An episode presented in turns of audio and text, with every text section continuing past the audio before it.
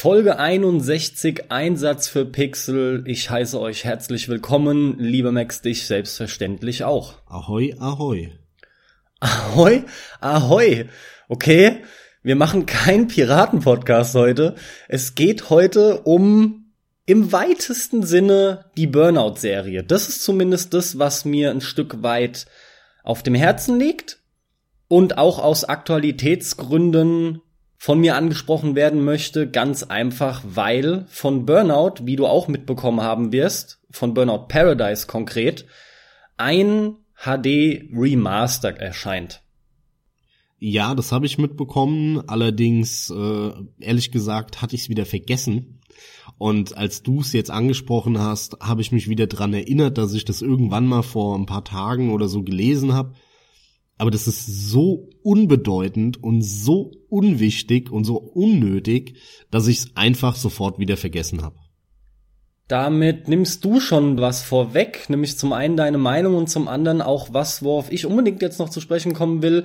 Mir geht's sogar sehr ähnlich. Ich meine, wir sind beide durchaus Burnout-Fans. Ich vielleicht noch ein bisschen mehr als du, aber auch Burnout Paradise haben wir sehr gemocht und mehrfach durchgespielt. Nun ist es so, dass ich mir schon ewig ein neues Burnout wünsche. Aber, da kommen wir vermutlich nachher noch drauf zu sprechen, ist es in absehbarer Zeit einfach nicht drin, höchstwahrscheinlich sogar nie mehr in der Form, weil es das Studio einfach nicht mehr gibt, wie es mal war. Warum ist nun die Ankündigung von dem HD Remaster von Burnout Paradise für uns eigentlich so uninteressant? Ganz einfach, wir haben das Spiel, wie erwähnt, mehrfach durchgezockt, äh, sowohl an der Konsole als auch am PC, wobei ich weiß gerade gar nicht, hast du es am PC auch? Ich habe es auch am PC, ja, ja. Okay. Und das einzig Interessante bei dem HD Remaster ist die Tatsache, dass wir dadurch auch als PC-Benutzer den DLC Big Surf Island bekommen. Der wurde uns unter anderem nämlich die ganze Zeit vorenthalten. Er ist konsolenexklusiv. Was schon immer halt richtig zum Kotzen war, aber damit hat man halt nun die Möglichkeit, das auch am PC zu spielen. Natürlich kannst du die Auflösung sowieso hochdrehen, aber das ging auch schon immer. Ja, der Begriff äh, HD Remaster ist echt ein bisschen lächerlich. Genau, das ist nämlich letzten Endes nur ein Teil für die Konsolen und in meinen Augen ist das ganz schnelle Geldmache, ganz klar, weil hier einfach kaum was angerührt wird, wird für die nächste Konsolengeneration und auch Spielergeneration gerade so irgendwie vom Kalten noch mal lauwarm gemacht und dann hat sich's und vor allem preisen die das Ding mit 40 Euro echt ziemlich hoch an. Gut, das ist lächerlich. Also dieses Spiel heutzutage für 40 Euro ist einfach nur lächerlich. Das ist ein zehn Jahre altes Spiel und das noch mal für 10 Euro zu verkaufen, also tut mir leid, das ist mir, äh, habe ich 10 gesagt? Ich meine natürlich 40 Euro das ist viel zu viel. Das kann man für, für einen Zehner könnte man es anbieten, das wäre in Ordnung. Vielleicht 15 oder so, meinetwegen noch maximal 20, aber für nahezu den Vollpreis, äh, äh, das geht gar nicht, tut mir leid. Da, da, da spekulieren sie wahrscheinlich darauf, dass die ähm, Konsolenspieler, die gar, gar nicht am PC zocken und so, wenn die in den Laden gehen und eine Hülle vor sich haben, gewohnt sind, dass das Ding 60, 70 Euro kostet und sich denken, oh, nur 40 Euro, aber also so einen Preis zu verlangen, tut mir leid, das ist einfach nur eine Frechheit für so ein altes Spiel. Auf jeden Fall, da kommt auch wirklich viel zusammen. Zum einen halt eben, dass viele denken könnten, cool, nur 40 Euro. Dann wiederum neue Leute, die meinen, ach, man hat ja von Burnout nur Gutes gehört. Ja, das probiere ich jetzt auch mal. Läuft ja dann sogar auf meiner Pro und auf der One X und so in 4K. Yay, 60 Frames, wunderbar. Ja, und ebenfalls die Nostalgiker, ne, die wie ich halt gern ein neues Burnout hätten. Burnout ist leider einfach eine tote Marke. Was ich gerne hätte, um das mal gleich auf den Punkt zu bringen, ich wäre noch mal bereit, durchaus den ein oder anderen Euro zu bezahlen für, in dem Fall würde es dann heißen, eine Burnout HD Collection, wie die aktuellen Begriffe sind, ne? Was jetzt oft schon so war, mit den Spielen wie Shadow of the Colossus und Ico so wie meinetwegen Devil May Cry und Silent Hill, hätte ich gern eine Burnout HD Collection, wo wenigstens die Teile 2, 3 und Revenge drin sind. Das fände ich tausendmal geiler, weil ich generell einfach wieder einen schnellen Arcade Racer hätte mit abgesteckten Strecken, bloß keine Open World, auch wenn mir das in Paradise schon Spaß gemacht hat, aber ich bevorzuge abgeschlossene Strecken. Gut, ganz ehrlich, das wäre echt vernünftig. Ähm, dafür würde ich auch einen Vollpreis zahlen wahrscheinlich oder fände gerechtfertigt, wenn sie eine Sammlung machen mit eins bis Burnout Paradise, also wirklich mit allen Burnout-Teilen und die nochmal einfach ein bisschen überarbeiten, für einen PC zum Beispiel. Viele kamen ja nie für einen PC raus. Das wäre richtig gut. Da hätte ich kein Problem damit, wenn sie dann dafür auch 60 Euro verlangen. Weil das sind ja auch ein Haufen Spiele. Ich meine, das sind eins, zwei, drei, vier, dann gab's doch noch einen nach vier. Es gab den Legends für die PSP, den Dominator, Dominator nochmal, den Criterion genau. selbst nicht gemacht hat. Ja, ja. Dominator gab's dann noch und ja, meine wegen dem PSP-Teil noch ein bisschen aufmopsen vielleicht, so, so weit es geht. Und den auch nochmal für den PC und für die neuen Konsolen dann zur Verfügung stellen, auch wenn der halt dann nicht so toll aussieht. Aber gibt's ja auch einige andere, die das machen, die dann eine Vita-Version oder so doch nochmal für einen für einen PC und für neue Konsolen zur Verfügung stellen. Also das wäre eine wirklich geile Collection. Ähm, die würde ich mir auch früher oder später kaufen und dafür würde ich auch einen Vollpreis zahlen. Aber nur das eine Spiel, was das zehn Jahre her ist, mit drei neuen Texturen, die sowieso schon hoch aufgelöst waren, größtenteils damals. Ja, vielleicht nicht für 4K oder so, aber das ist einfach nur eine Frechheit. Da sind wir wieder an diesem Punkt, wo ich mir denke, Mann, EA.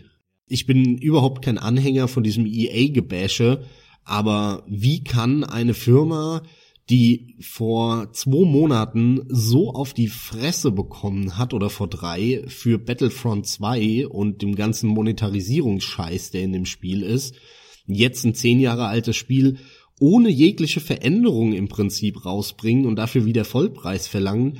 Also lernen die gar nichts? würde mich nicht wundern, ich erwarte es nicht, aber mich würde es nicht wundern, wenn darüber auch wieder diskutiert wird, dann, wenn es rauskommt, weil das assoziiert dann einfach im Moment jeder mit EA. Und dieses Risiko alleine einzugehen als, als Publisher ist einfach nur dumm. Ja, ganz kurz dann abseits. Hast du mitbekommen, dieses Debakel von Konami bei Metal Gear Survive, dass die den Safe-Slot verkaufen? Ja, das ist ja auch wieder unter aller Kanone. Für 10 also Euro im Prinzip umgerechnet. Unter aller Kanone sowas. Also meine Fresse, Leute. Und das Spiel hat sich durchaus jetzt schon ein paar Mal verkauft, gell? Und auch auf Steam habe ich gerade heute noch mal geschaut. Die ersten Bewertungen auch auf Steam-Seite sind, sind durchaus wohlwollend und so.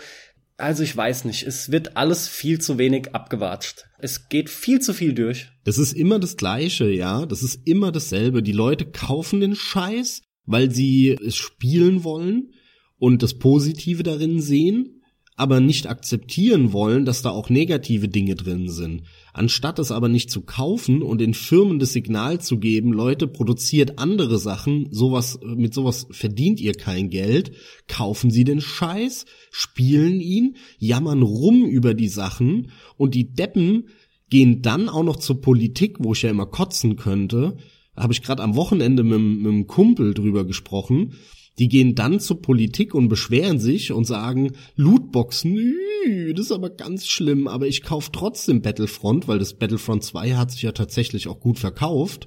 Ja, und ja. dann musst du dir so einen Scheiß anhören, dass die Politik jetzt nachforschen soll, ob das erlaubt sein soll in Spielen, ob das zu Glücksspiel gehört oder nicht, wo ich mir denke, wie dumm seid ihr eigentlich alle?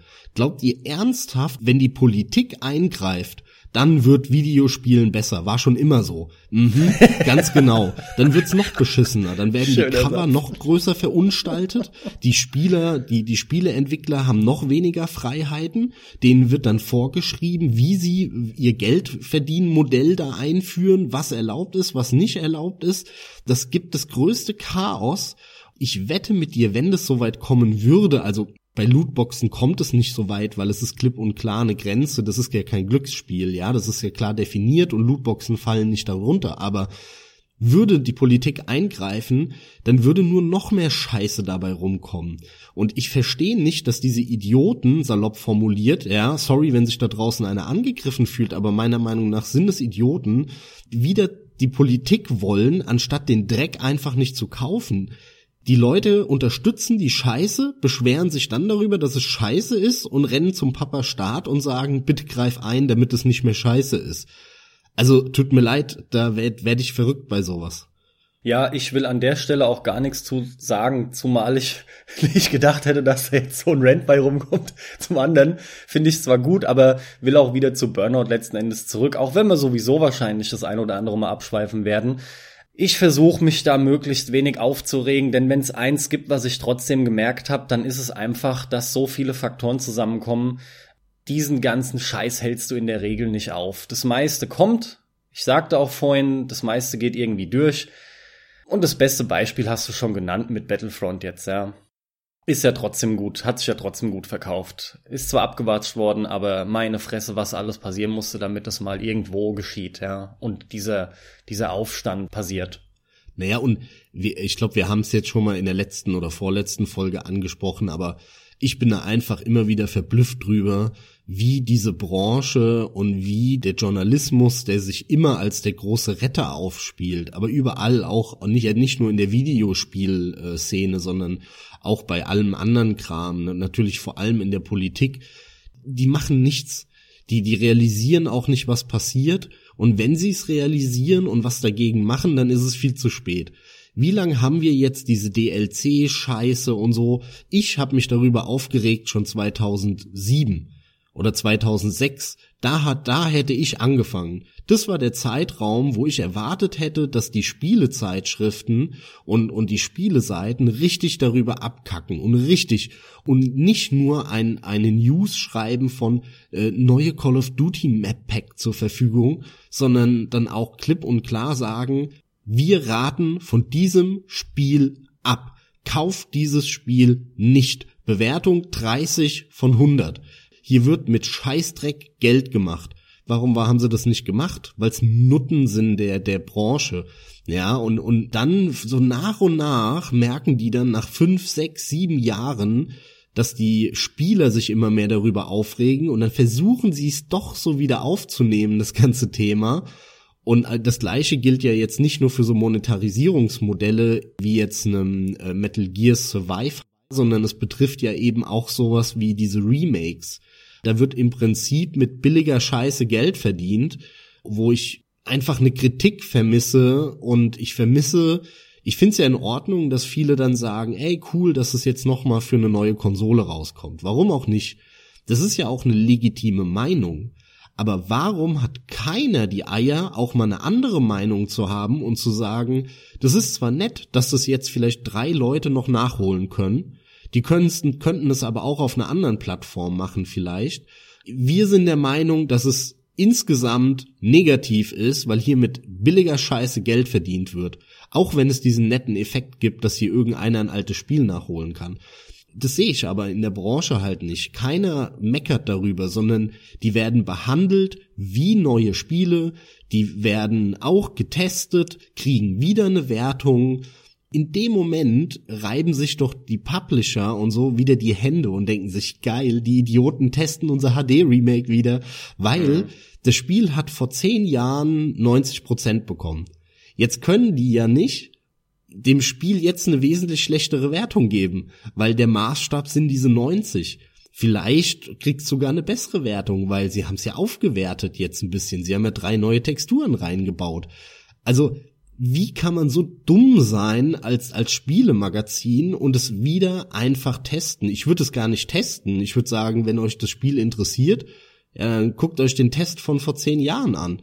Das sind alles solche Sachen, weißt du, aber da haben sie wieder nicht die Eier dazu, weil, weil dann sagen sie nämlich, ja, aber das ist der neue Scheiß, das ist jetzt neu, die Leute wollen wissen, was damit ist. Und da haben sie ja auch recht mit, viele wollen das dann das sind einfach nur wie immer Geldhuren dann, weil es geht immer ums Geld.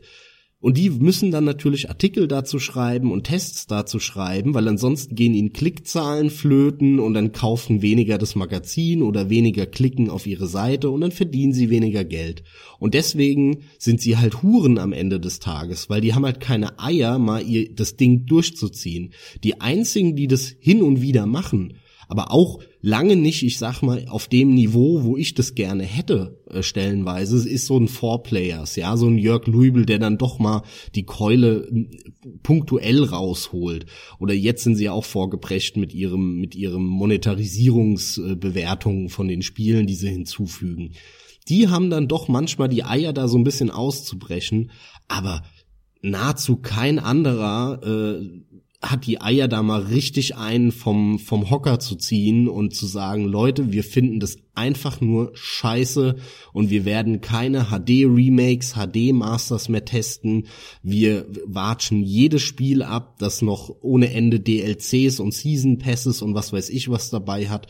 Hat keiner die Eier zu. Ja, obwohl es eine legitime Haltung wäre.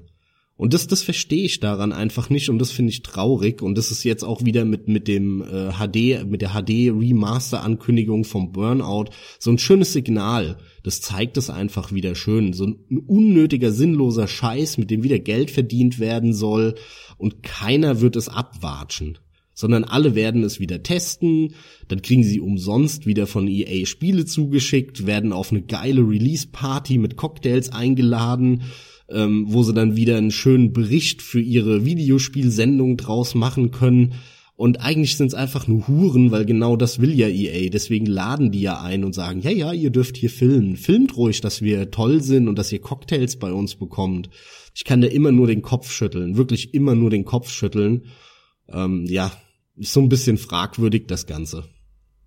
Ja, und die Leute, denen das richtig gegen den Strich geht aus der Journalismusbranche, die gehen ja auch dann weg von den großen Magazinen in der Regel. Kriegst du ja immer wieder mit. Das stimmt, ja. Die klar. schauen, dass sie sich äh, tatsächlich irgendwie, ah, ich möchte den Ausdruck weiterentwickeln benutzen. Ja, das Aber Abhängigkeit. Ja, du musst, du musst ah. ja unabhängig sein. Du musst ja unabhängig sein. Genau. Und äh, das geht halt nicht, wenn du jedes Mal die Spielemuster umsonst bekommst und was weiß ich was. Wären die unabhängig und da kann mir keiner erzählen, dass das nicht geht dann musst du dir die Spiele selber kaufen. Du musst sie selber kaufen, ganz einfach. Und dann spielen. Ich verstehe halt nicht so ganz, aber ja, es scheint halt eine Monetarisierungsart auch für den Journalismus zu sein. Diese großen Magazine wie GameStar und PC Games und so, die berichten ja eh nur über die großen Titel, die jedes Jahr rauskommen und immer so sind wie die zehn Spiele vorher aber da scheint es genug Interesse zu geben, äh, so, ein, so ein Masseninteresse, die halt sich wieder den neuesten Battlefield-Trailer angucken, obwohl doch jedes Jahr ein Battlefield rauskommt. Also warum soll ich mir da deswegen den Bericht, äh, den das Entwicklertagebuch durchlesen? Also was langweiligeres gibt es meiner Meinung nach nicht, ne? Und und die rennen natürlich dann auch immer den den Publishern hinterher, weil wären die unabhängig hätten sie ja die Infos gar nicht. Dann wird ja EA gar nicht zu denen gehen und sagen, hey, wir machen einen Deal. Ihr kriegt besondere Infos schon ein halbes Jahr vor Release. Dafür könnt ihr euren Artikel schreiben und wir bezahlen dann aber nichts für den Artikel und ihr promotet das, ne? Das sind ja die Deals, die da dann ablaufen im Hintergrund mit dem Vertrieb und dem Marketing und von, von EA oder von Activision oder von Blizzard und wie die alle heißen. Ähm, ein Unabhängiger kann das halt nicht. Zum Beispiel hier der Auf ein Bier Podcast, ähm, die sind ja, die sind ja wirklich unabhängig mittlerweile und kaufen sich von den Einnahmen, die sie vom Podcast haben, die Spiele selbst. Und zwar immer zum Release. Deswegen kommen die Tests halt ein paar Wochen später. Aber ich habe die Zeit. Ich meine, ein Spiel, was ich unbedingt haben will, da brauche ich ja auch keinen Test vorher. Weil das will ich ja eh das kaufe ich mir dann ja auch eh. Aber ein Spiel, wo ich unsicher bin, wo ich vielleicht nicht so genau weiß, ähm, ja, wie, wie habe ich das einzuschätzen? Das hat Dinge, die, die sehen cool aus, hat aber andere, wo ich mir unsicher bin. Das ist etwas, wo ich dann einen Test brauche, um vielleicht mir eine, ein komplettes Bild äh, zu bilden. Und auf den Test kann ich doch auch zwei Wochen warten den brauche ich doch nicht drei Tage vorm Release schon zu haben. Also das deswegen, ich verstehe da gar nicht so genau, wo die Leute ihren Anreiz dann auch manchmal haben. Aber es, es gibt diese Leute anscheinend, ne? So geht's uns inzwischen als erfahrene Spieler. Ich kann aber natürlich am eigenen Leibe habe ich so erfahren und kann es deshalb sagen. Ich kann es aber auch ein Stück weit von dir sagen und behaupten, wo ich es ebenfalls mitbekommen habe. Im Laufe der Jahre, je mehr du spielst, je mehr du kapierst, wie Spiele funktionieren, du die Mechaniken kennenlernst, pipapo, alles was dazugehört. Selbstverständlich hast du schon im Idealfall durch einen Screenshot meistens eine recht gute Vorstellung, was sich da erwartet. Wir brauchen eigentlich überhaupt keine Tests mehr in der Regel. Also zumindest bei mir ist es so, dass ich quasi keinen Test mehr brauche. Das sind absolute Ausnahmen. Und je weiter zurück ich gehe, desto jünger ich war, umso mehr habe ich auch auf Tests gegeben. Damals habe ich das auch, als ich kleiner war, wirklich abgefeiert. Da habe ich das verschlungen, habe das gerne gelesen und habe auch jeden Kram, der da drin stand, quasi weitergegeben. Im Prinzip oft nur zitiert. Das war dann alles, wie gesagt, immer so ein Zelebrieren und dann war da der Hype und die Vorfreude. War ja auch eine geile Zeit. Worauf ich aber letzten Endes hinaus will, ist einfach, die ganzen jüngeren Generationen, denen wird es genauso gehen. Das ist einfach ein Muster, was sich immer wiederholt. Ja gut, aber die Frage ist, woher ziehst du dir diese Informationen? Du kannst dir diese Info ja auch von Community Reviews ziehen. Dafür brauchst du ja noch nicht mal irgendwie einen Test aus von einem großen Magazin. Nee, aber man gibt da viel drauf. Aus dem gleichen Grund sind ja auch so Leute wie auf ein Bier bekannt. Letzten Endes merkst du, wie viel du damit erreichst. Das sind alles große Namen, Leute, die bekannt sind.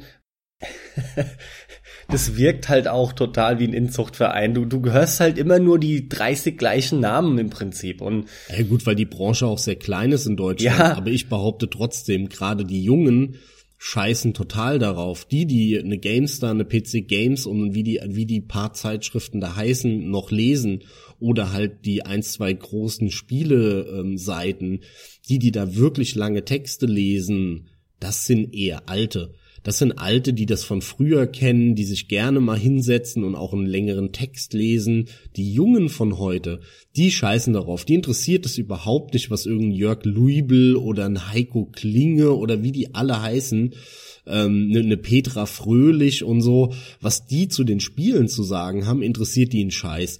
Die machen ein Let's Play an auf YouTube von Gronk und dann entscheiden die, wenn die schon das halbe Spiel gesehen haben, interessiert es die, kaufen die sich das nochmal oder nicht? Ja, auch das mag ein legitimer Grund sein, äh, ist sogar vielleicht die größere Seite, ja.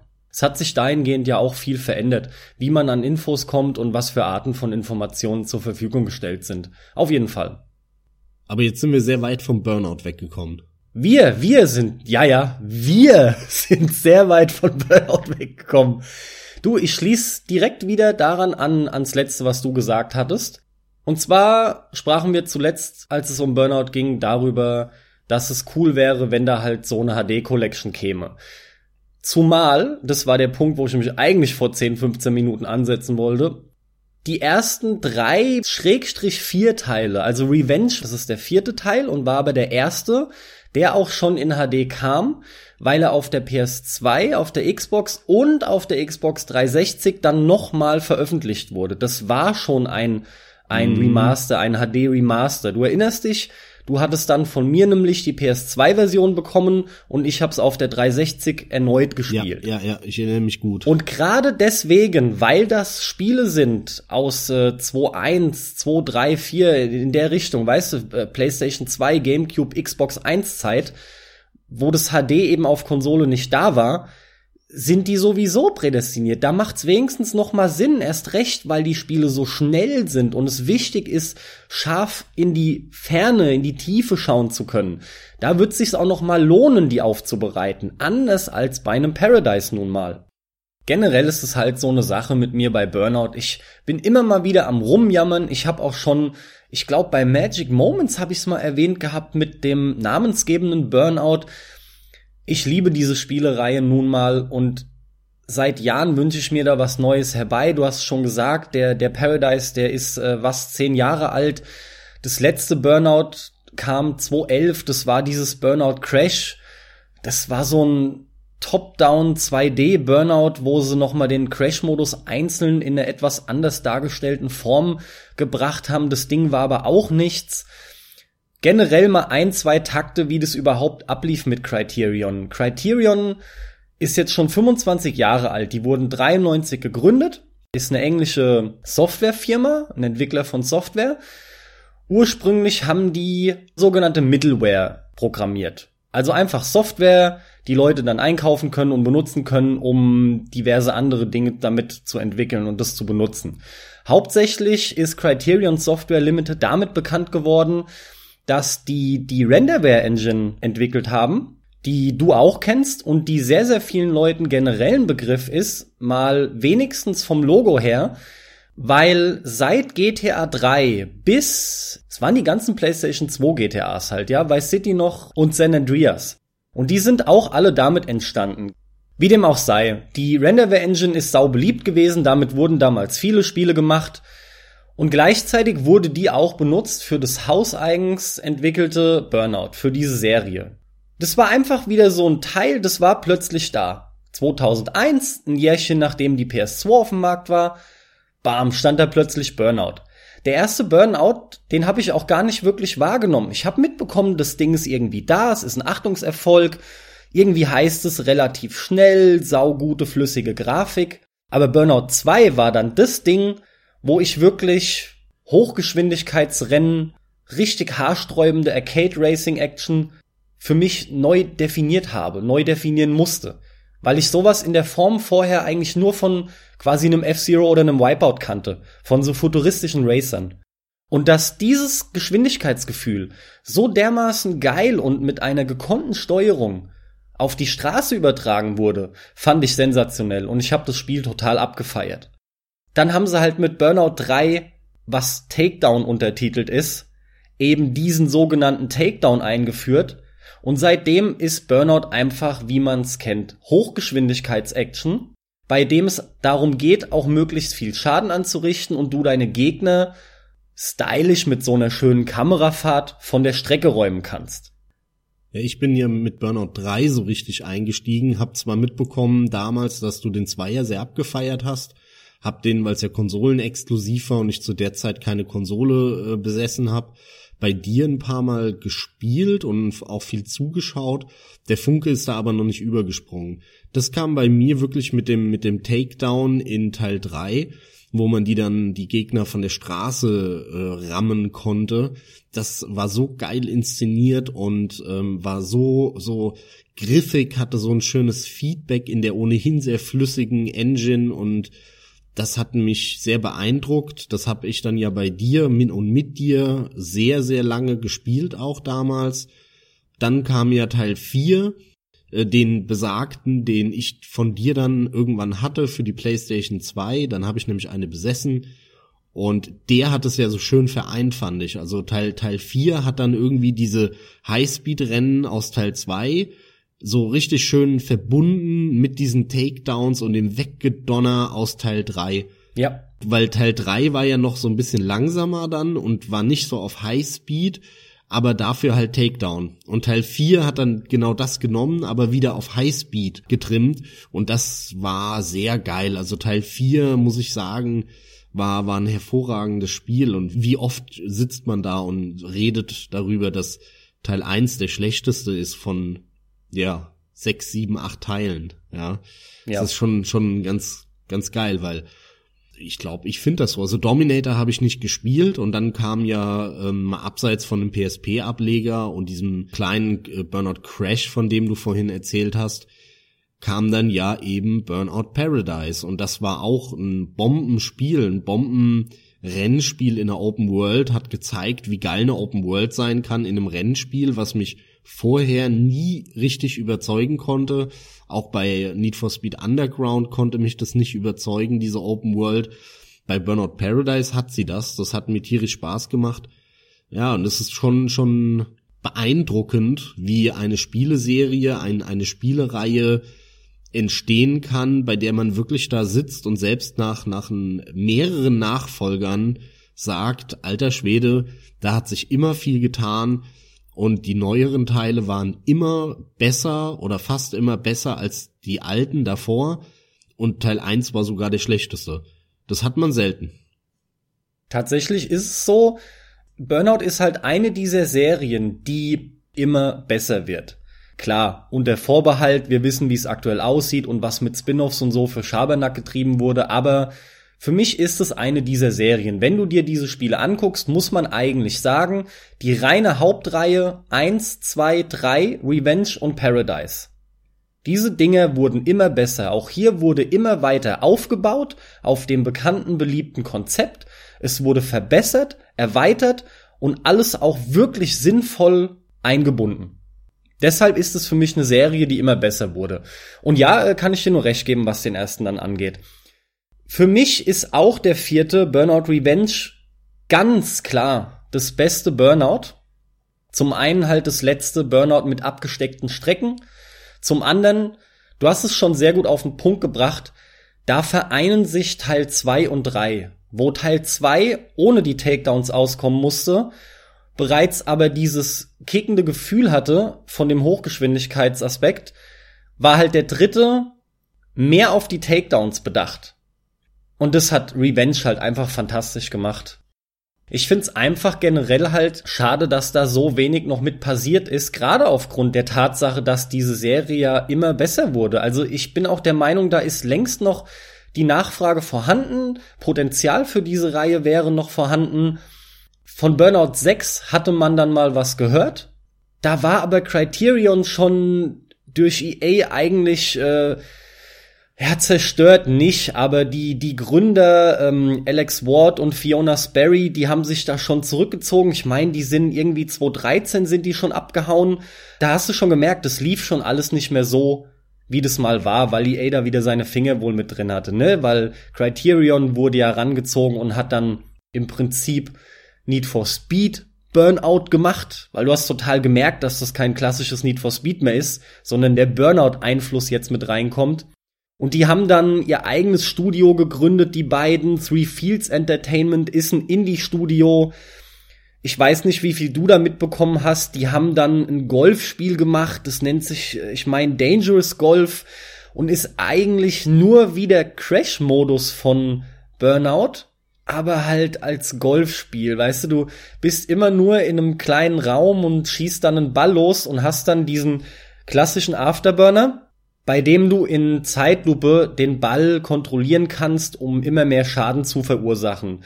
Das Pendant war bei Burnout, dass du halt in Zeitlupe dein Auto noch stark kontrollieren konntest, sogar noch mal eine Explosion auslösen konntest, um dann zusätzlich weiterzukommen, vielleicht zu einer anderen Kreuzung, noch andere Busse, Autos etc. mit in Leidenschaft zu ziehen. Ach, zu guter Letzt haben die das Ganze nochmal gemacht, tatsächlich wie ein Burnout, aber das ist alles noch nicht mal ansatzweise das Gleiche. Es ist halt gelaufen wie so häufig. Ähm, du hast gesagt, EA hat es zerstört. Das stimmt, allerdings behaupte ich dann nicht bewusst, weil die haben das natürlich gekauft, weil es ein tolles Studio war, die tolle Engines machen und tolle Spiele machen. Aber es läuft halt in der Regel so, du hast ein Studio, die sind innovativ, die sind nicht zu groß. Ähm, das ist so ein bisschen wie in Autorenkino, ähm, in der Filmbranche. Irgendeiner ist federführend, der hat eine gute Idee, der hat eine schöne Firma aufgebaut. Alles läuft gut. Und dann kommt so ein großer Koloss wie Activision, EA, Disney, was weiß ich wer. Und die fühlen sich vielleicht auch ein bisschen unter Druck gesetzt, in die Enge getrieben, weil sie das nicht hinbekommen, so geil wie irgendein kleiner. Gleichzeitig wollen sie das für die Zukunft für sich haben, diese gute Qualität, diese tollen Ideen. Dann kaufen die das Studio. Der Studiogründer wird reich und äh, handelt natürlich den großen Publisher nach oben kriegt dann für das Studio, was weiß ich, wie viel Millionen oder Milliarden, wie äh, beim Minecraft-Beispiel. Und dann zieht der Gründer oder die federführenden Leute sich zurück, weil die haben dann ja ausgesorgt für ihr Leben. Und dann bleibt da, bleiben halt ein Haufen Entwickler, die jetzt führungslos sind. Und EA setzt dann da irgendeinen hin äh, und gibt denen ja eine Aufgabe, und das geht früher oder später eigentlich immer schief. Und es wird dann zu so einer, ja, das wird eine Auftragsbude, die nicht mehr innovativ sind, keine Ideen mehr haben. Und dann, dann läuft das Zeug, was die eingekauft haben, noch irgendwie zehn Jahre, dümpelt vor sich hin, bis es gar nichts mehr verkauft, dann wird das Studio dicht gemacht und in der Zwischenzeit haben sie wieder irgendein neues Studio gekauft.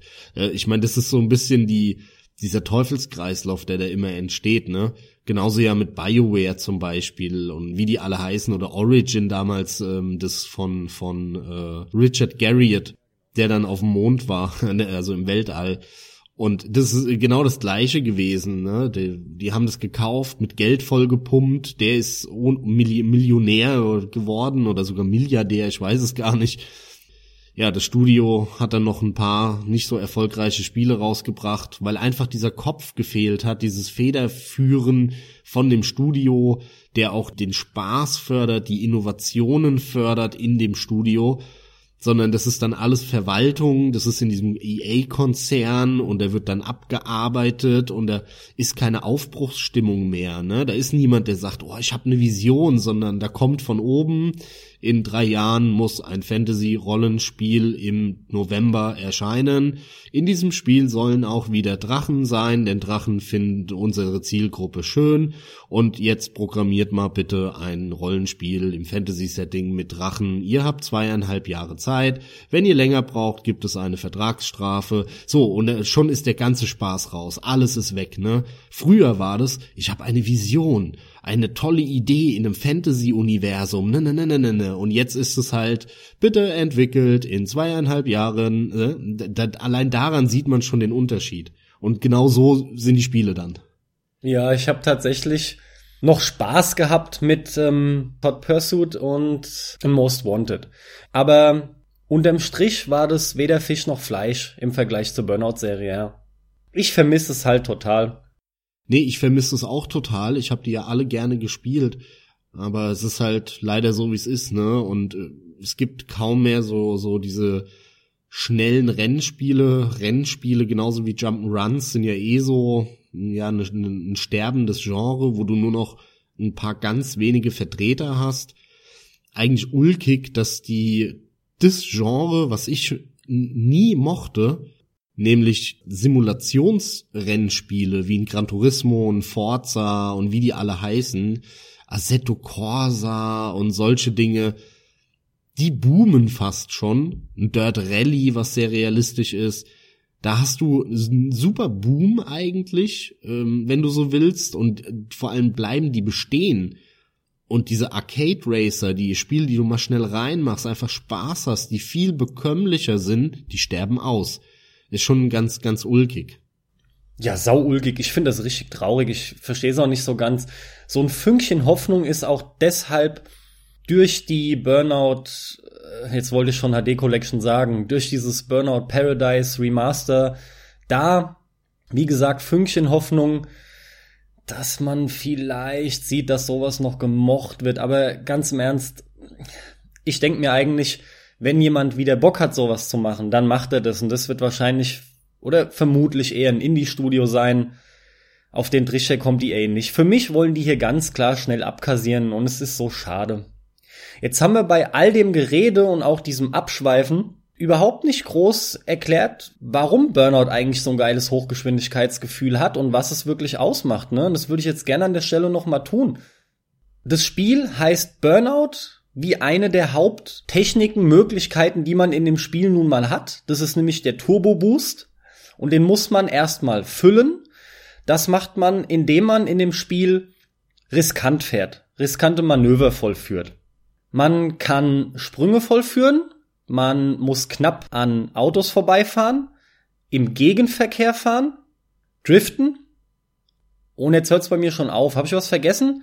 Je nach Teil variiert es auch ein bisschen mit Abkürzungen durchfahren und so ein Zeug, aber im Gut, Großen und Ganzen. Das ist aber ein normales Rennspiel. Das, der entscheidende Knackpunkt ist, dass da immer sehr viel Wert auf das Geschwindigkeitsgefühl gelegt wurde. Das heißt, das war, lebte im Prinzip von den Effekten. Also zum einen, was natürlich alle gute Rennspieler haben müssen, es muss flüssig laufen.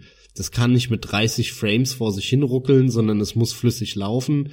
Dann haben sie, wenn du den Afterburner gezündet hast oder den Burnout, hat es einen Schub gegeben. Ähm, es gibt ja diesen Effekt im Filmbereich, dass ähm, die Kamera zurückgezogen wird und dabei nach vorne rangezoomt wird. Das ist dieser typische Effekt, ähm, ich, der hat auch einen Namen, ich komme aber gerade nicht drauf. Ähm, jeder kennt das in Horrorfilmen oder so, wenn dann endloser Gang irgendwie der Protagonist macht eine Tür auf und hinten dran ist ein endloser Gang. Und um dieses Gefühl vom Protagonisten oder von der Protagonistin zu verstärken, dieses Wow, ähm, kommt dann dieser, dieser Effekt, der diesen Gang so in die Länge zieht, also in die Tiefe. Und der wird so gemacht, dass die Kamera zurückfährt und nach, dabei gleichzeitig nach vorne gezoomt wird, rangezoomt wird. Und genau das macht ein Burnout, wenn du auf die Tube drückst, dann zieht sich das alles lang in die Tiefe, die Seiten werden unscharf, es fängt an zu wackeln, die Kamera so ein bisschen. Und dadurch hast du ein, ein, ein Geschwindigkeitsgefühl in Kombination mit Soundeffekten, mit diesem typischen Wusch, Wusch, Wusch, wie das Zeug an dir vorbei äh, blitzt. Und insgesamt hast du dann mit auch noch dem Rumble-Feature, das Pad dann vibriert und wackelt, das zieht dich in diesen Geschwindigkeitsrausch rein und das ist einfach so toll gemacht gewesen in all diesen Spielen. Plus dann halt diese geniale Idee, dass du auf der Straße, wenn du neben einem äh, Rivalen fährst, du quasi ein bisschen Abstand gewinnst zwischen dem und du fährst parallel und dann lenkst du voll nach rechts ein, wenn der rechts neben dir ist und donnerst ihm in die Seite rein und in dem Moment drückt sie ihn in die Leitplanke und er fliegt drüber und dann kommt so ein geiler Zeitlupen-Kamera-Effekt und er donnert von der Straße runter, überschlägt sich und du, du fährst an ihm vorbei und rast weiter und bist wieder in diesem Geschwindigkeitsrausch, in diesem Wusch, Wusch, Wusch drin wie vorher. Und diese Kombination daraus, das macht Burnout aus meiner Meinung nach, dass du natürlich Abkürzungen hast und so, das ist ja Standard-Rennspiel. Ja, danke, dass du mir das Wort da quasi aus dem Mund gerissen hast. Natürlich die von dir genannten Punkte und die, die ich nannte, das, das ist das, was es für mich ausmacht. Denn zusätzlich zu dem genialen Geschwindigkeitsgefühl wird es halt auch noch gefordert und gefördert, dass du eben so riskant fährst. Denn den Turbo Boost, den Burnout, den behältst du nämlich, wenn du ihn dadurch als permanent auflädst. Und dadurch hast du die Möglichkeit, durchgehend einen Burnout nach dem anderen zu erzeugen und dieses Spiel beziehungsweise jedes Rennen perfekt zu fahren. Ebenso ist es natürlich eine unglaublich punktgenaue Steuerung, allem voran auch beim Driften, die aber auch eine geile Lernkurve hat. Je mehr du das spielst und lernst, umso perfekter wirst du beim Driften und es macht süchtig. Und für mich ist Burnout schon immer einer der besten und perfektesten Arcade Racer gewesen. Sei nochmal erwähnt, die Spitze des Ganzen stellt für mich Burnout Revenge dar. Ja, aber es ist so, wir werden da wohl in der Form erstmal keinen mehr sehen. Wie gesagt, der letzte Titel, das war ein Projekt, da gab's echt so gut wie gar nichts zu sehen. Die Idee war aber, dass man so eine Art Trendsportspiel macht, bei dem man zwischen allen möglichen Fahrzeugen oder Vehikeln generell hin und her wechseln kann. Da sollte man tatsächlich Auto, Motorrad, ich glaube Fahrrad war dabei, ein Paraglider. Eigentlich fühlte sich das an wie wie ein Steep, was wir aktuell haben. Aber daraus ist halt nun mal nichts mehr geworden. Das kommt auch nicht mehr und Criterion wurde zuletzt auch immer wieder abgezogen. Die haben auch an diesem Battlefield Hardline oder was es war, dieses Polizisten-Battlefield mitgemacht und an Battlefront haben sie auch mitgemacht. Ach, hör mir auf. Hör mir auf. Gut, bei, bei Criterion wird's mich auch nicht wundern, wenn irgendwann in den nächsten Monaten, Jahren die Info kommt, Criterion wurde dicht gemacht von EA, weil da kommt nichts mehr. Also Need for Speed ist verloren. Ich, ich müsste mir die Verkaufszahlen mal anschauen, aber die Serie ist wirklich tot und ähm, was anderes hat EA nicht, was Criterion machen könnte. Vielleicht ist es auch der letzte Atemzug von denen, jetzt noch so ein HD-Remaster zu machen. Ich habe keine Ahnung, aber also mich würde es nicht wundern, wenn diese, diese Ära, die schon lange tot ist, wenn da wirklich auch ein Deckel von EA drauf gemacht wird und Criterion geschlossen wird. Vor allem, also mich auch nicht, ja. Vor allem ist es aber auch wirklich so, dass hier, du hast es äh, federführende Personen genannt, die sind ja auch schon lange weg. Tatsächlich sind es zwei Namen, Alex Ward und Fiona Sperry, die haben sich bei mir eingebrannt. Gerade Alex Ward, das war einer der ersten damals, von denen ich mal so ein bisschen mehr mitbekommen hatte, wo es mich auch interessiert hat. Das werde ich halt nicht vergessen, wie das ist der Gründer und irgendwie so die, die Person, die du immer gesehen hast. Der ist auch wirklich persönlich überall hin, hat seine Burnout-Spiele vorgestellt, wie enthusiastisch der über jedes kleine Feature gesprochen hat. Da hast du sofort gemerkt, das ist dem sein Baby. Da steckt wirklich was dahinter, ne? Die von dir vorhin angesprochene Vision, einfach Bock mhm, drauf haben. Genau. Das hast du dem so angemerkt. Das hat immer so einen Spaß gemacht. Und dann kam da halt immer ein Brett ans Spiel nach dem anderen mit der Bombentechnik, mit der ultrapräzisen Steuerung, mit den Mördereffekten. Jeder hat sich auch immer gedacht, Hammer, das müsste jeder können, was die aus jedem System rausgeholt haben und immer, immer mit 60 Frames quasi komplett ohne Einbrüche, war jedes Mal ein Fest. Und seit die weg sind, hab auch ich das Gefühl, in Kombination mit dem Aufkaufen von EA, das ist vorbei. Das ist einfach vorbei. Was ich schön finde ähm, an Burnout Paradise, das ist ein schönes Beispiel für einen Gedanken, den ich auch jetzt ja zum Anfang dieser PlayStation 4 und Xbox One Konsolengeneration hatte. Weil als die angekündigt wurden, bekannt wurde, welche Spiele da am Anfang kommen werden, 2013, 2014, da waren ja auch einige Rennspiele dabei. Vor allem äh, Open-World-Rennspiele. Überall und das ist auch was, wo ich wieder irgendwie die Branche, die Journalisten einfach nur bashen kann. Es tut mir leid, dass es immer wieder zu dem Punkt kommt, aber überall, überall hast du da gelesen, der neue Trend. Open World. Der neue Trend. In jedem Spiel muss Open World sein. Und du sitzt da, greifst dir an den Kopf und denkst dir, Leute, das war vor zehn Jahren auch schon so als die Xbox 360 rauskam und die PS3, da hieß, da hast du genau das gleiche gelesen. Der neue Trend, Open World, alles hat Open World. In einem Ratchet Clank kannst du jetzt auf hin und her fliegen von irgendwelchen Planeten. Und äh, dann kam halt zum Beispiel Burnout Paradise raus. Und was war das? Open World.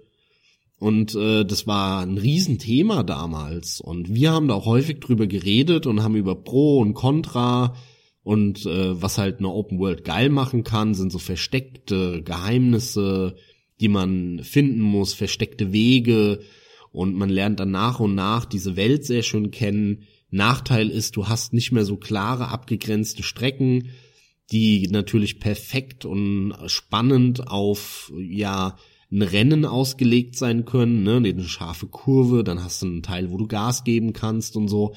In so einer Welt hast du immer so random Strecken, die, die sind nie so geil wie Strecken, die per Hand gebaut sind. Und da haben wir damals lange drüber geredet und mich hat es so erschreckt irgendwie, dass ich 2013, 2014 überall lese, der neue Trend, Open World, oh, der neue Trend. Und niemand hat gesagt, hallo, hallo Leute, bleibt mal auf dem Teppich, ja, das ist schon immer der Trend. Ja, ist vollkommen korrekt. Aber tatsächlich kommst du wieder auf die Schiene. aber es lässt sich wohl heute nicht vermeiden. Ja, aber Burnout Paradise ist einfach ein sehr schönes Beispiel, weil ja, das, das war damals äh, nach ja ein paar anderen Spielen, wo ich schon so einen Open World Charakter, äh, ja, die so einen Open World Charakter verbunden haben mit einem Rennspiel, war das das erste Mal, dass ich es so richtig geil fand und richtig positiv. Vorher war es immer scheiße und hat die Spiele meiner Meinung nach immer schlechter gemacht. Bei Burnout Paradise war das nicht der Fall. Da hat Burnout tatsächlich von profitiert, auch wenn die Rennstrecken immer noch was für sich hatten und ich hätte es geil gefunden, wenn die Serie weitergeführt worden wäre und dann zum Beispiel abwechselnd ein Teil mit gemachten Strecken und danach wieder ein Teil, der in der Open World ist. Das hätte ich super gefunden. Und ich verstehe nicht, warum das auch niemand macht, sondern diese Open World Titel, da muss dann immer wieder eine Open World und ein Jahr später wieder eine Open World. So mega langweilig. Bringt doch mal Abwechslung rein. Ja, was diese Trends angeht, könnte man echt meinen, wir sind mittlerweile so ein paar Dinosaurier, gell? Diesem Kram hinterherheulen, der nicht mehr kommt, obwohl obwohl es echt oft die besseren Titel sind. Es gibt einfach Titel, die sind deutlich besser ohne Open World. Und wenn Open World, dann muss man es aber können und das können die allerwenigsten. Das letzte Need for Speed war auch wohl wieder eine Vollkatastrophe. Und diese Open World, du, du guckst dir eine Minute das Video an und denkst dir, meine Fresse, ey, das brauche ich so gar nicht. Tja, was halten wir denn generell von dem ganzen Remaster, Reboot und Remake-Kram? Gut, wir haben ja vorhin äh, schon, oder ich habe darüber einen Moment gesprochen, Ich, ich finde halt, es gibt zwei Aspekte, unter denen du das betrachten kannst. Wenn du einfach ein altes Spiel nochmal rausbringst, dann bin ich da eigentlich grundsätzlich ein Feind von.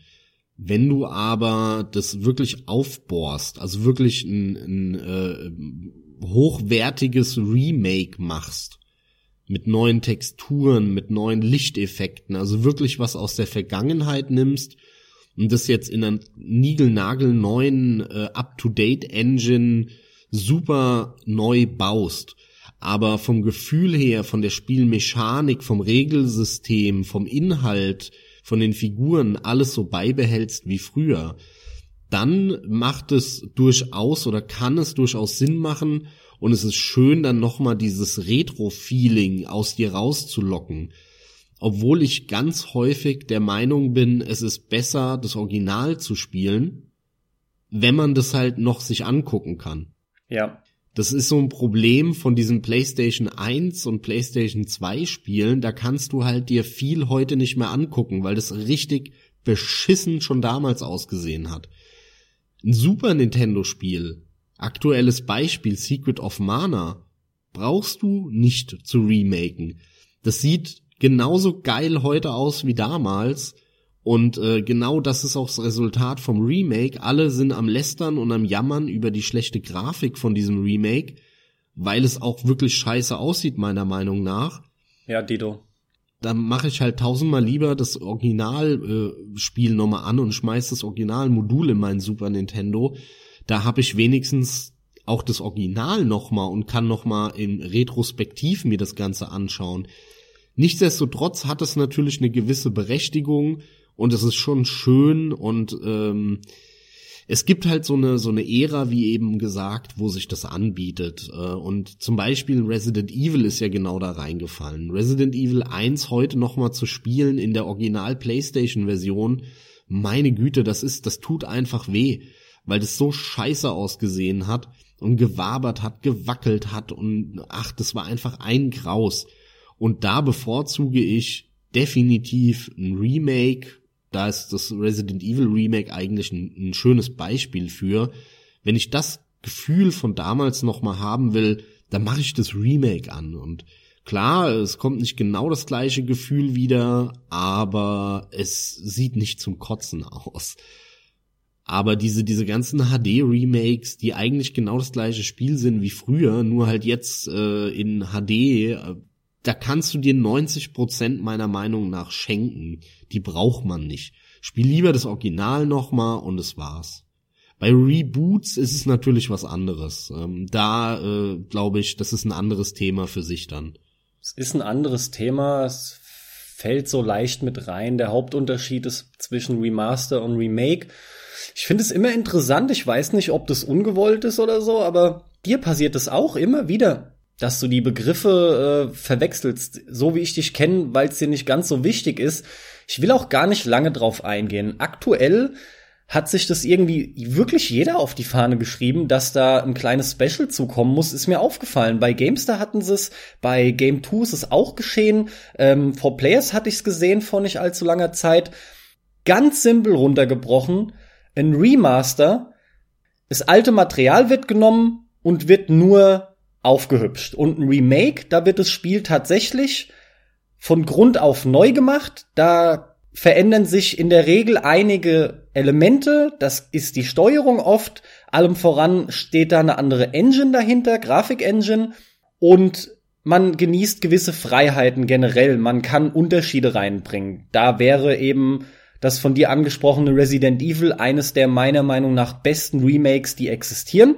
Wenngleich es hier wieder zu Verwirrung kommen kann, weil von dem eigentlichen Remake von Resident Evil, was für den GameCube kam, es dann ja wiederum auch ein Remaster nochmal gab. Das ist eine Scheiße immer, aber gut. Und Reboot, wie du schon richtig sagst, das ist halt ein Neustart von dem Ganzen. Ne? Da wird halt eigentlich nur lose irgendwie der Kern oder das Thema genommen und dann aber was völlig anderes eigentlich irgendwie drum gemacht. Also ich unterscheide da bei den ersten beiden nicht, sondern für mich, ich, ich benutze in der Regel den Begriff Remake für beides. Ähm, für so eine HD-Version, beziehungsweise also genauso für so ein Ding mit neuer Engine und so weiter, weil aus technischer Sicht behaupte ich, ist es kein Unterschied. Bei Filmen vielleicht, weil da nimmst du wirklich das Masterband und tastest das einfach nochmal neu ab. Und bei äh, einem Remake, bei einem Film, da nimmst du ja wirklich einen komplett neuen Film auf, stellst nur das Set genauso wieder hin, wie es damals war und, und so weiter und so fort. Aber so ist es ja auch fast bei den Spielen. Nee, behaupte ich nicht, weil die Engine ist ja meistens trotzdem eine vollkommen andere und da muss auf technischer Seite so viel angepasst werden. Du nimmst ja nicht einfach nur Bildmaterial, sondern es muss ja neu berechnet werden und damit musst du die Engine derartig anpassen, wenn du ein PS1-Spiel auf einer PlayStation 3 ablaufen lassen willst, dass da, wie soll ich sagen, unglaublich viel gemacht werden muss ein Remaster ist für mich eher so eine Art Emulation. Ja, ich weiß, was du und meinst, ein, aber und, und ein Emulator gibt's ja sehr wohl, auf dem du dann PS1-Spiele spielen kannst. Und da hast du dann ja auch solche Effekte, wie, wie dass du ja die Pixel ein bisschen unschärfer machen kannst, damit es weicher aussieht und so. Das geht für mich eher in die Remaster-Version, weil du ja, du musst ja das Original im Hintergrund haben. Ansonsten ist es kein Remaster aber ein Remake, wo du äh, die Engine umbaust und, und das Ganze nochmal hochauflösend machst und, und die Steuerung anpasst und was weiß ich alles, das ist, ich finde die Unterscheidung ist so pingelig und so, so fragwürdig, auch von technischer Sicht her, ähm, dass die Unterscheidung schon wieder schwachsinnig ist. Deswegen sage ich eigentlich zu allem Remake oder Reboot und, und unterscheide dann nicht zwischen Remaster und Re Remake. Das ist so ein bisschen meine Meinung dazu. Fand ich jetzt auch sehr interessant zu hören. Das hast du mir nämlich in der Form tatsächlich privat auch noch nie so klar gemacht. Ich kann das auch durchaus verstehen, teil diese Meinung aber eigentlich nicht. Ich find's ganz gut, den Unterschied zu haben, weil du dann tatsächlich eigentlich auch weißt, was dich erwartet. Und vor allem muss man schon sagen, beim Remaster ist die Arbeit, auch wenn es beim Videospiel mehr ist als bei einem Film, saugering und im Prinzip ist ein Remaster auch nur eine Anpassung, aber ein Remake ist wirklich, wo das Spiel nochmal nachgebaut wird in der anderen Engine. Da fließt bedeutend mehr Arbeit rein. Klar, natürlich. Das garantiere ich dir. Und deswegen ist ja auch wiederum dieses HD-Remaster von Burnout Paradise eine Abzocke. ja. Ganz klar. Ich bin eh mal gespannt, was tatsächlich jetzt mit dem Teil geschieht auf technischer Seite. Der einzige Punkt, der mir bisher zu Ohren kam, ist der, dass sie die Texturen aufhübschen wollen. Gehen sie halt wirklich hin und machen quasi so eine Art Mod, wo sie noch mal ein paar Texturen wirklich bearbeiten? Oder wird am Ende nur die Auflösung hochgezogen? Also bei dem Vergleichsmaterial, bei Vergleichsvideos oder so, das ist einfach ein schlechter Scherz. Und die Auflösung kannst du am PC eh schon immer bis zum Jenseits schrauben. Das ist halt aber genau das, ähm, wo mir halt viel zu wenig Kritik stattfindet, weil wie ja. eben gesagt, das ist ja ganz schön, mal so ein altes Feeling wieder aufleben zu lassen. Und ähm, es mag ja auch bei so einem PS1-Spiel oder PS2-Spiel durchaus Sinn machen, weil die einfach Rotze ausgesehen haben. Aber ein schönes 2D 16-Bit-Spiel braucht kein Remake. Genauso wie halt irgendwelche Xbox 360 Spiele. Die kannst du heute noch top spielen. Da braucht man das nicht. Ähm, das sind wirklich Dinge, die meines Erachtens vollkommen sinnlos sind.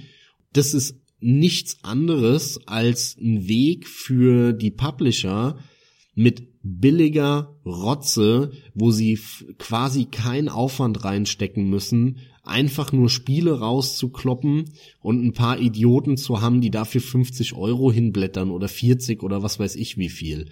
Und die denken sich wunderbar, hatten wir keine Arbeit mit und es gibt genug Deppen, die das halt auch für einen teuren Preis kaufen. Weil, weil eigentlich ist es halt keine 10 Euro wert oder so. Das sind halt so Sachen, da fehlt mir die Kritik, da fehlen mir die klaren Worte. Ich habe nichts dagegen, wenn einer auch schön argumentiert und sagt, nee, aber Burnout ist toll und ähm, man kann ja auch sagen, ähm, wie ich eben, dieses Retro-Feeling, auch wenn es erst zehn Jahre ist, das will ich aber auch bei einem Rennspiel haben. Und man könnte ja auch argumentieren, gerade bei einem Rennspiel ist die Grafik enorm wichtig, weil das immer Grafik-Vorzeigeprojekte sind und ein Burnout war das natürlich schon immer, gerade weil es nicht nur geil aussehen musste, sondern auch noch sehr flüssig laufen sollte. Und es ist schön äh, und es macht Sinn, das jetzt zu remaken Okay, ist eine legitime Argumentation meiner Meinung nach. Ich will nämlich nicht sagen, dass jeder das jetzt kritisieren müsste, aber ich verstehe halt nicht, warum es niemand tut. Ja, ich, ich, eigentlich würde ich erwarten, dass die Hälfte aller Spielemagazine sagt, was ein Dreck braucht kein Mensch, 30 von 100. Tja. Und die andere Hälfte, die dann sagt, ja, ist doch aber schön und beim Rennspiel macht es doch auch Sinn, das nochmal aufzupeppen. Und dann kann man dieses alte Gefühl wieder haben. Aber die Realität ist halt anders. Die Realität ist, alle sagen, ist doch schön, 80 von 100.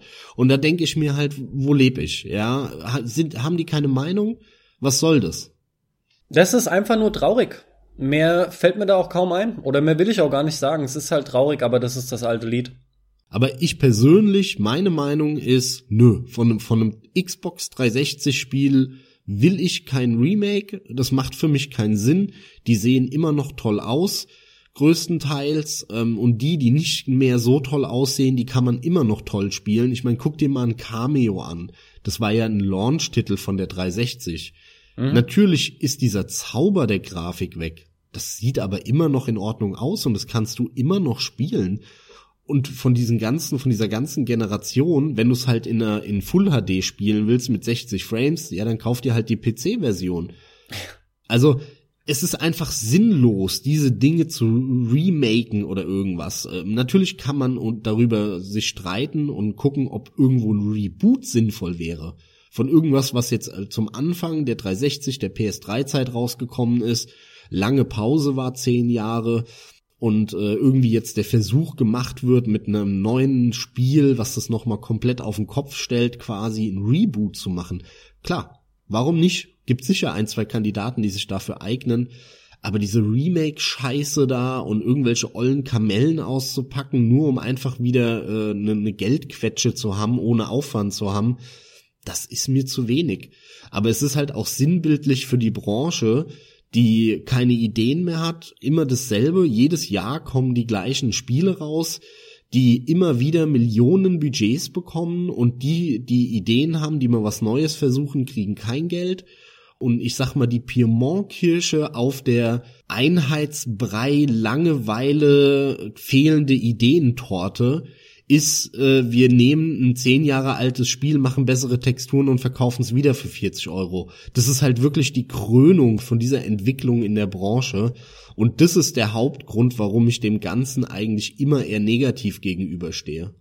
Auch wenn es nicht viel Energie ist.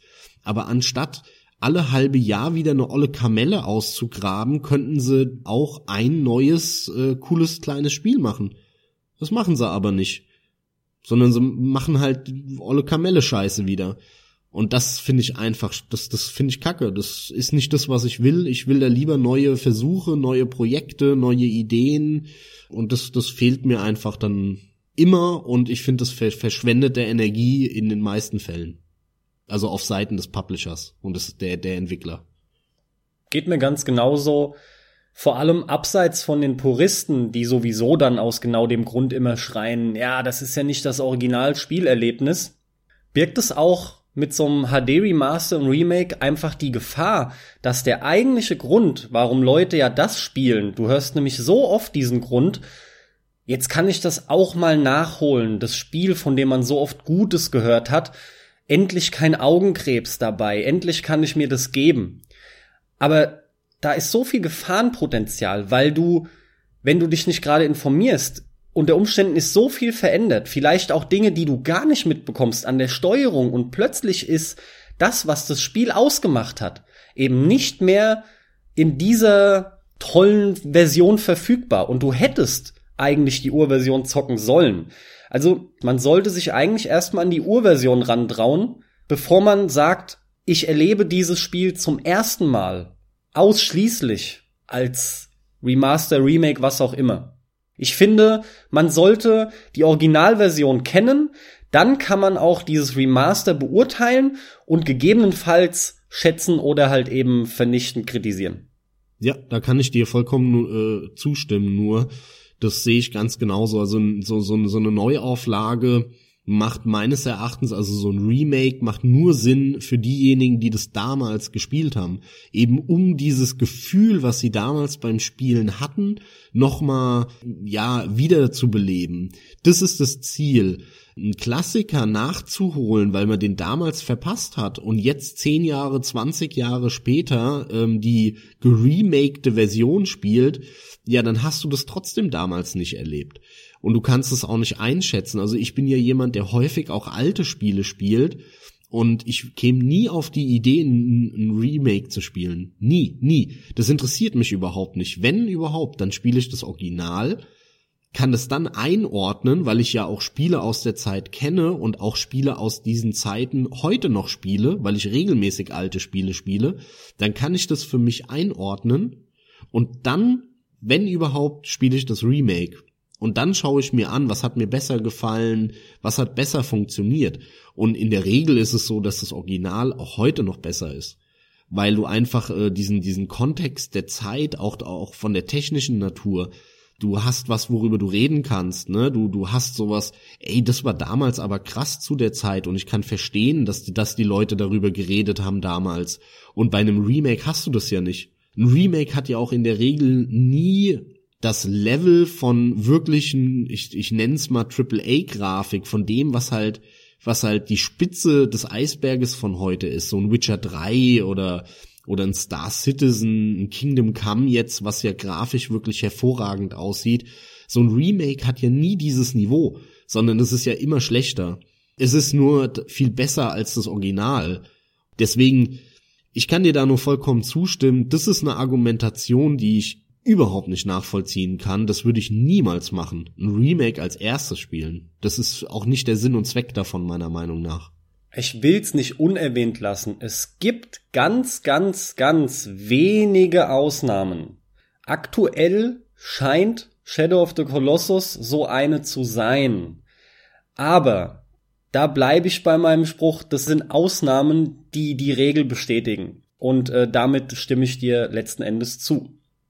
Ja, Max, da haben wir doch jetzt definitiv einige Themen angeschnitten, obwohl die Initialzündung durch Burnout kam und meiner Meinung nach sind wir damit eigentlich beim Ende. Ich heul Burnout hinterher, weiß, dass in der Form keins mehr kommt, hoffe, wünsche mir aber saumäßig, dass mal wieder ein Hammer Arcade Racer kommt, in dieser Art zumindest, mit einem fetten Hochgeschwindigkeitsrausch, weil ich nun mal einfach nicht sehr gut bin in Gleiterrennspielen. Ja, absolut. Ich kann dir da nur zustimmen. Ich freue mich da oder würde mich Bei auch was? freuen. Ich bin nicht gut in Gleiterracern. ja, aber dafür bin ich gut in denen, genau. nee, äh, ich, ich würde das auch sehr feiern und äh, vielleicht ist uns ja das eine oder andere durch die Lappen gegangen. Vielleicht gibt's ja schon äh, ein, zwei kleinere Indie-Titel oder so, die auch mit äh, relativ hübscher Grafik daherkommen, die aber so einen Geschwindigkeitsrausch haben. Wenn ihr da einen kennt, bitte sagt uns das, äh, schreibt uns eine Nachricht, postet unter dem, dem Podcast. Das würde uns interessieren. Genauso wie natürlich eine positive Bewertung und schaut mal auf Patreon vorbei. Da könnt ihr uns gerne unterstützen, wenn euch das gefällt, was wir machen. Da könnt ihr euch auch, ich nenne es mal, einkaufen in unseren Podcast. Wenn ihr uns äh, da einen entsprechenden Betrag im Monat gebt, dann machen wir mit euch eine Folge. Da könnt ihr euch dann ein Thema aussuchen und ihr seid hier live dabei und könnt mit uns reden, uns ankacken, was wir wieder für eine Scheiße erzählen und so weiter und so fort. Da freuen wir uns sehr drüber. Ja, Carsten, damit beende ich den Cast und wünsche dir noch einen schönen Abend und bis zum nächsten Mal. Was ich begonnen habe, bringst du zu Ende. Wunderbar, wir sind halt ein Team, auch wenn wir oft nicht der gleichen Meinung sind. Das macht's ja aber immer wieder spannend. Auch von mir nochmal, gebt uns, wenn ihr neu seid und der Meinung seid, wir haben es verdient, dass wir der Meinung sind, ist klar, eine 5-Sterne-Wertung bei iTunes oder wenigstens eine 4-Sterne-Wertung bei iTunes. Kommentiert, macht mal ein bisschen mit. Wir sagen das nicht immer und wir haben es auch jetzt, glaube ich, echt schon länger nicht mehr gesagt. Deswegen an der Stelle auch noch mal von mir. Und damit ihr aber endlich mal wieder was hört, was ich regelmäßig sage, Leute, haut rein. Viel Spaß beim Zocken. Bis zum nächsten Mal. Euer Carsten. Ciao, ciao. Ahoi, ahoi.